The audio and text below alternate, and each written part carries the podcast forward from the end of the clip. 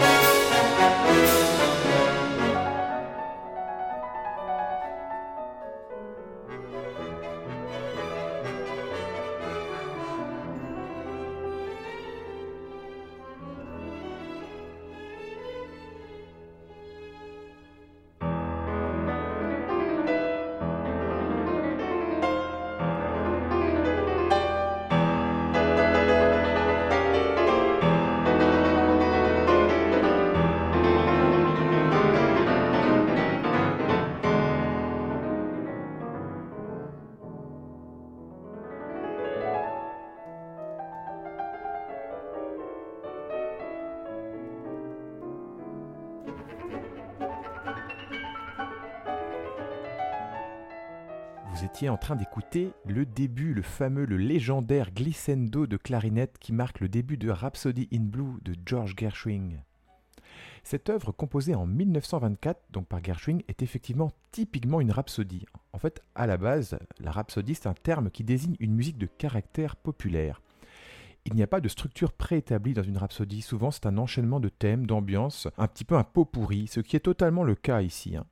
Alors le genre rhapsodie, enfin si on peut appeler ça un genre, hein, c'est typique du renouveau national européen du milieu du 19e siècle. On peut citer quelques rhapsodies connues, comme les rhapsodies hongroises de Liszt, hein, c'est sans doute lui le pionnier dans ce genre. On peut par exemple citer la rhapsodie roumaine de Georges Enescu, ou encore la rhapsodie norvégienne qui n'est pas composée par un norvégien mais par le français Lalo, Édouard Lalo. Donc la rhapsodie souvent a un vague caractère populaire, on utilise des thèmes musicaux qui rappellent vaguement une ambiance populaire. Et c'est le cas ici, hein. sauf que l'expression populaire qui est soulignée, eh bien c'est le jazz en fait. Donc cette rhapsodie in blues serait en quelque sorte une sorte de manifeste nationaliste américain.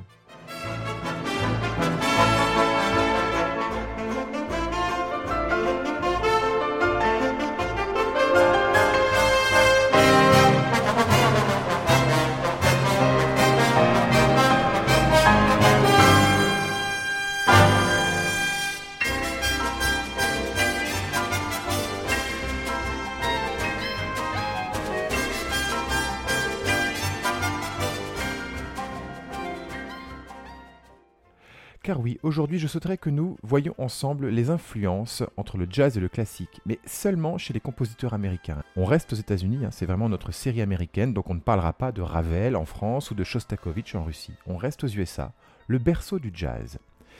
C'est vrai, en fait, ce que je voudrais vous montrer aujourd'hui, c'est que cette façon de rythmer, ce rythme particulier, ces mélodies particulières, est quasiment rentré dans l'ADN de la musique américaine.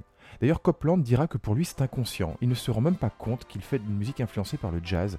C'est que lorsqu'on lui montre les extraits concernés qu'il dit effectivement oui c'est vrai, qu'il semblerait qu'il y ait une influence du jazz. Alors il y a une exception quand même chez Copland, c'est son concerto pour piano qui a été composé en 1926, seulement un an après le fameux concerto en fa de George Gershwin, et là le côté jazz symphonique est totalement assumé.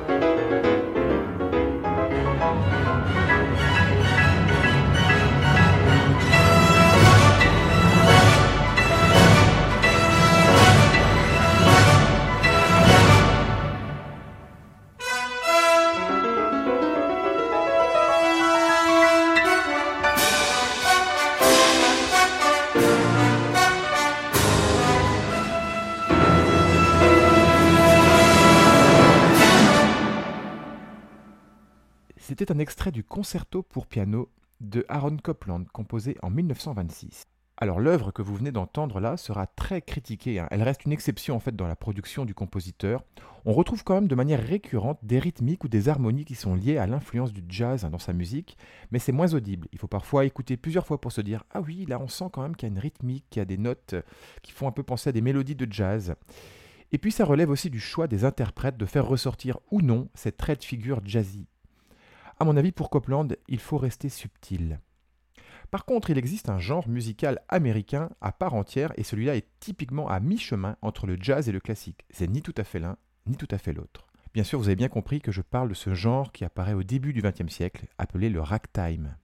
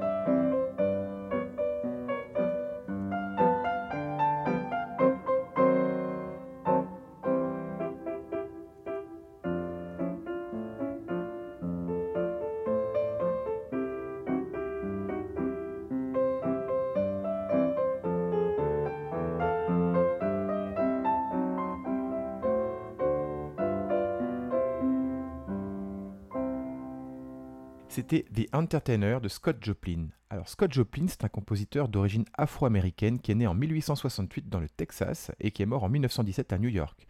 Il a été célébrissime de son vivant. Hein. Il a écrit dans plusieurs styles, il a même essayé l'opéra. Mais en fait, vraiment, ses œuvres les plus connues, ce sont ses morceaux de ragtime, hein, notamment celui qu'on vient d'entendre là, The Entertainer.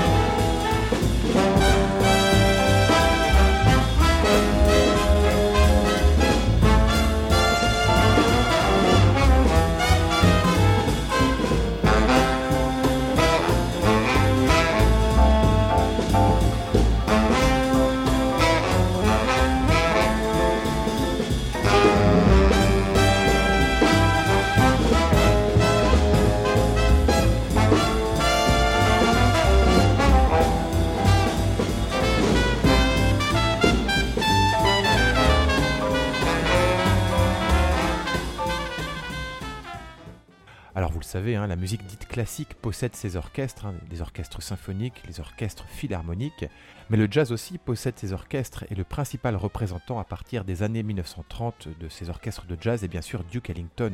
On peut en citer d'autres, notamment Count Basie, le principe moteur hein, pour ces orchestres de jazz, également appelés big band, eh c'est l'improvisation. Il y a une sorte d'écriture orale. Duke Ellington était vraiment un compositeur, mais il n'écrivait pas la musique, il inventait des airs, et les différents musiciens improvisent à partir de ces airs. Il y a des passages où on entend le refrain et des passages où il y a des moments improvisés les orchestres de big band, et notamment celui de Duke Ellington, étaient une réunion de musiciens exceptionnels. Par exemple, dans l'orchestre de Ellington, on trouvait des musiciens comme Cootie Williams, le superbe trompettiste.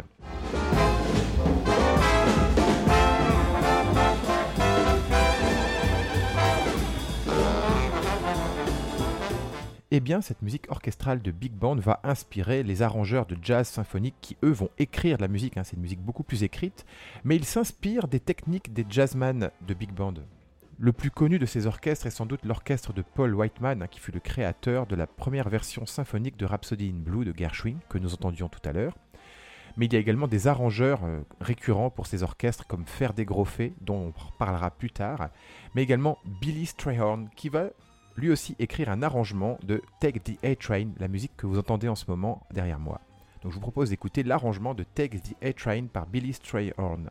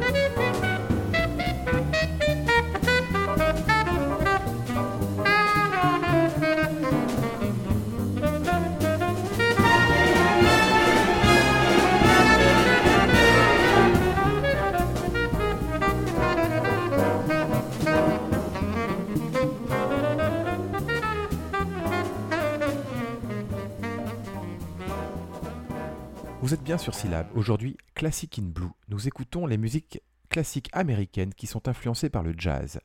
Vous entendiez à l'instant un arrangement symphonique de Take the A-Train de Duke Ellington, arrangé par Billy Strayhorn. Alors le temple de ce jazz symphonique, c'est bien sûr Broadway.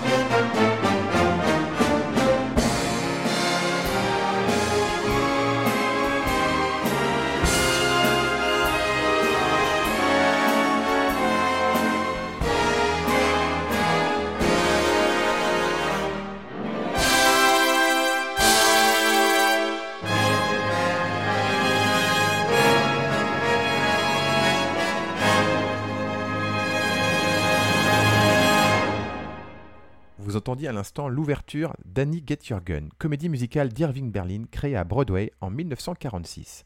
Alors l'histoire de cette comédie musicale se réfère à Annie Oakley. C'était une tireuse d'élite vedette du fameux spectacle de Buffalo Bill.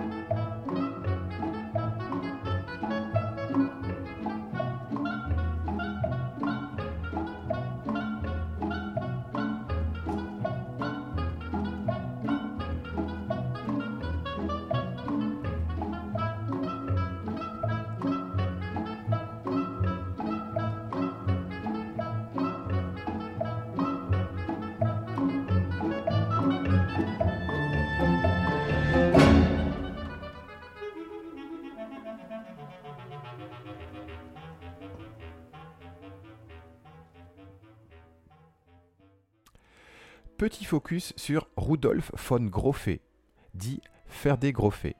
Alors, Grofé était un pianiste, compositeur, arrangeur. Il est né en 1892 et il est mort en 1972.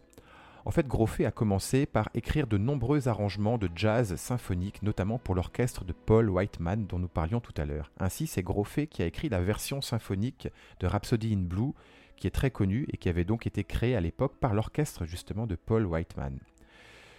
Grofé a également orchestré plus tard le concerto en fa de George Gershwin, et puis cela va lui donner une certaine légitimité pour pouvoir lui-même composer du jazz symphonique de sa propre plume. Et à partir des années 30, il va composer des œuvres symphoniques très ancrées dans la tradition américaine. La plus connue et la plus emblématique, c'est celle qu'on entend en ce moment à la Grande Canyon Suite, que je vous propose donc d'écouter.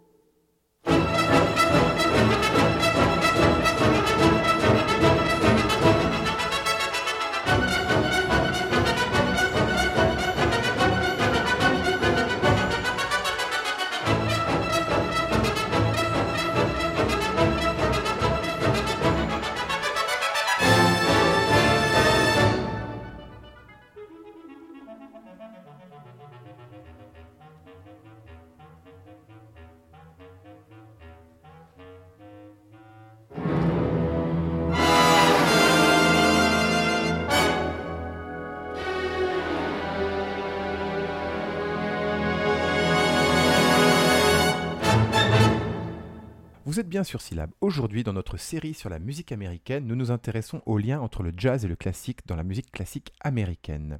Il existe aussi aux USA toute une mouvance de musique dite légère, mais composée ou arrangée par des compositeurs qui manient à merveille l'orchestration, il faut quand même le dire, et qui sont capables en plus d'écrire abondamment et à grande vitesse.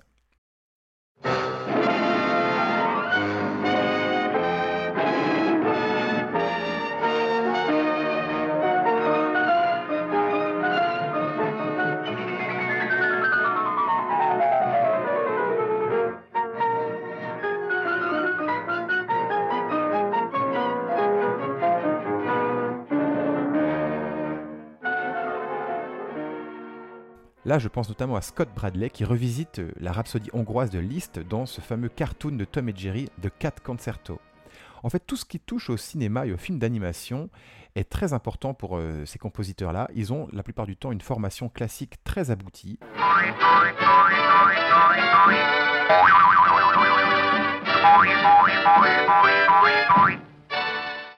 Il faut le dire, vraiment, les musiciens qui interprètent ces musiques et les compositeurs arrangeurs qui les conçoivent sont quand même très bons. Cette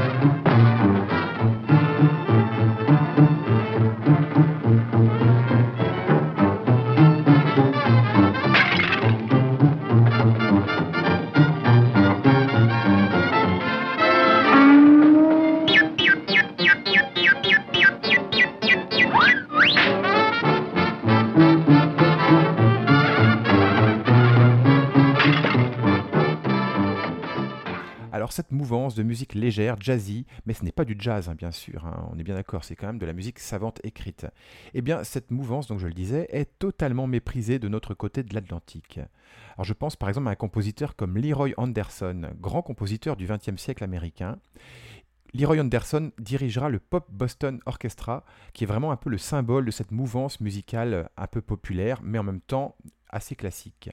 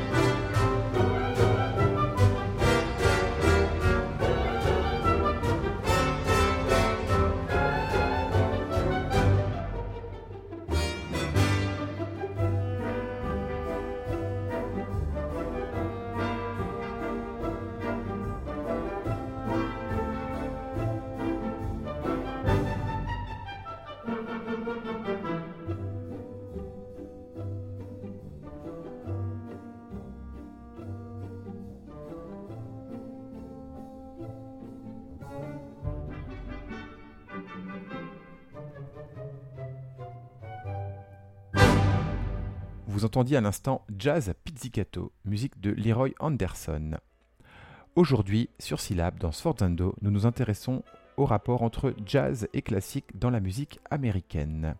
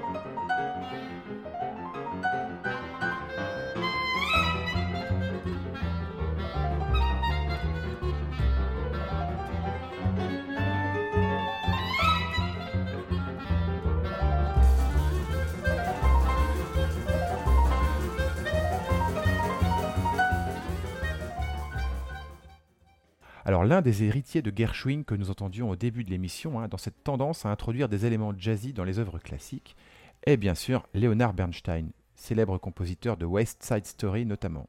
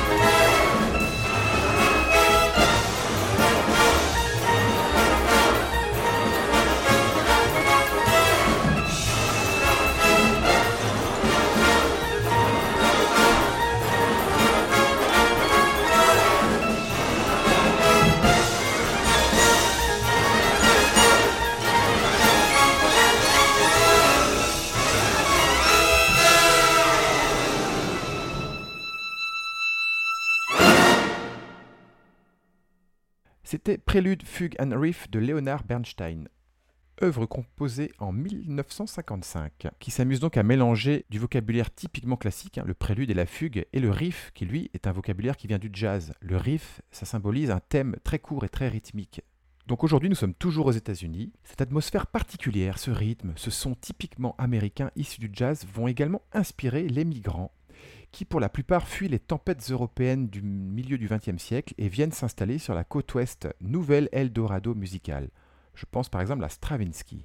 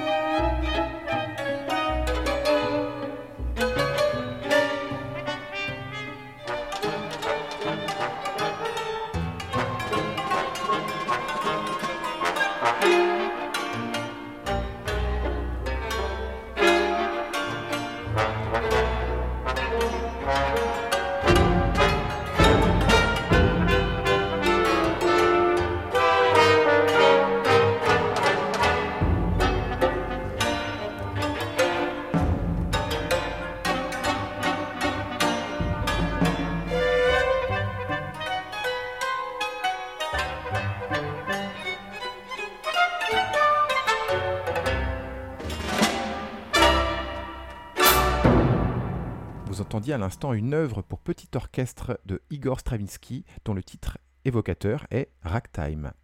Alors en fait, cette œuvre est composée en 1917. Stravinsky vit encore en France à cette époque-là. Il fuira la France en 1940 pour des raisons qu'on peut aisément comprendre et il ira s'installer aux États-Unis à partir de cette époque. Donc là, il est en plein dans sa période dite néoclassique, hein, qui commence à peu près en 1917 avec cette œuvre-là, Ragtime, et qui va se poursuivre jusqu'au début des années 60. Et pendant toute cette période, de nombreuses œuvres qu'il compose, des ballets, des œuvres symphoniques, même ses symphonies, hein, sont quand même très influencées par le jazz. Ici, version très personnelle du jazz, hein, avec notamment le cymbalum, instrument typique des Balkans. Mais puisque nous sommes justement sur ces liens entre la musique d'Europe centrale et le jazz, eh bien je vous propose de parler d'un autre grand rythmicien de la musique d'Europe centrale, Béla Bartok, qui lui aussi va fuir l'Europe pour aller s'installer sur la côte ouest américaine. Il va s'approprier le swing américain d'une manière tout à fait personnelle avec une œuvre commandée par le clarinettiste de jazz Benny Goodman. Benny Goodman qui aimait beaucoup solliciter les compositeurs de musique écrite. Pour Bartok, eh bien voici ce que ça donne.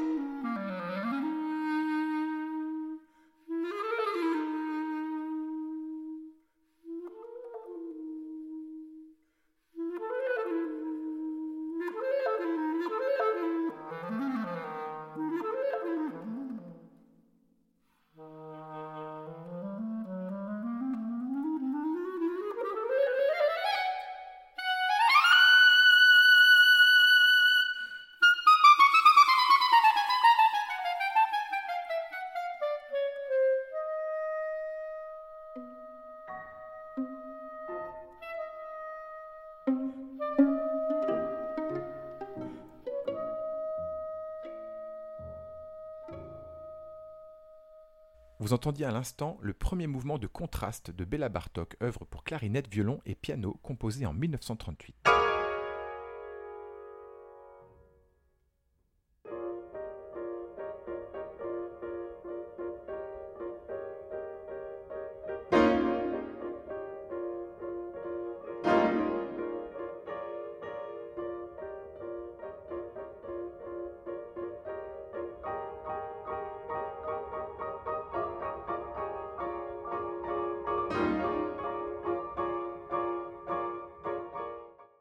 Compositeurs minimalistes, ou plutôt compositrices, ici dans le cas présent, ne tournent pas non plus le dos aux gammes du jazz.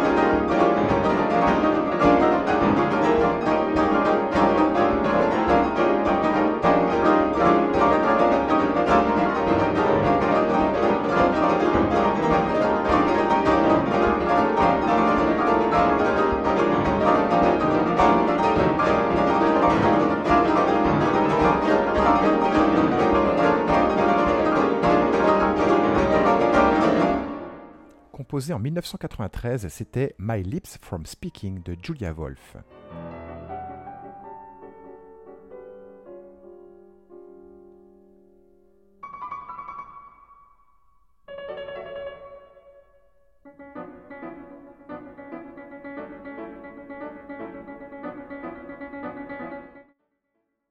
Alors j'ai envie de terminer cette émission avec la fin tout aussi mythique que le début hein, de Rhapsody in Blue de George Gershwin. Avant de vous dire au revoir, tout de même quelques propositions de concerts pour ce dimanche 15 mars. Le Centre d'art choral à 16h à l'église de Jeanne d'Arc vous interprétera les sept dernières paroles du Christ en croix de César Franck. Il y a un autre concert à 17h à l'espace international 7 quai Chateaubriand à Rennes. Évidemment, il faudra choisir entre les deux. Alors pour ce concert de 17h, c'est l'ensemble baroque Adagio Espressivo qui vous interprétera donc de la musique baroque sur instruments d'époque. Je trouve que c'est suffisamment rare d'avoir des spécialistes sur instruments d'époque à Rennes pour en parler en tout cas ici dans l'émission. J'ai plusieurs thèmes possibles pour la semaine prochaine et je n'ai pas encore tranché. Soit on continue notre série américaine et on parlera des voix américaines, ou alors on va peut-être faire un petit débrief du côté de Beethoven et parler des concertos de Beethoven, histoire de panacher un petit peu. Hein. Comme je vous avais dit, on hein, on va pas faire que de la musique américaine non plus jusqu'au mois de juin, mais on va panacher un petit peu et je me disais que peut-être euh, un petit rappel sur les concertos de Beethoven que peut-être vous ne connaissez pas et qui méritent évidemment d'être connus, hein, qui sont la base de la mélomanie, euh, eh bien ça vaudrait peut-être le coup également d'en parler. En tout cas, ce sera fait dans les prochaines semaines. D'ici là, je vous souhaite un bon dimanche et je vous dis à bientôt les mélomanes.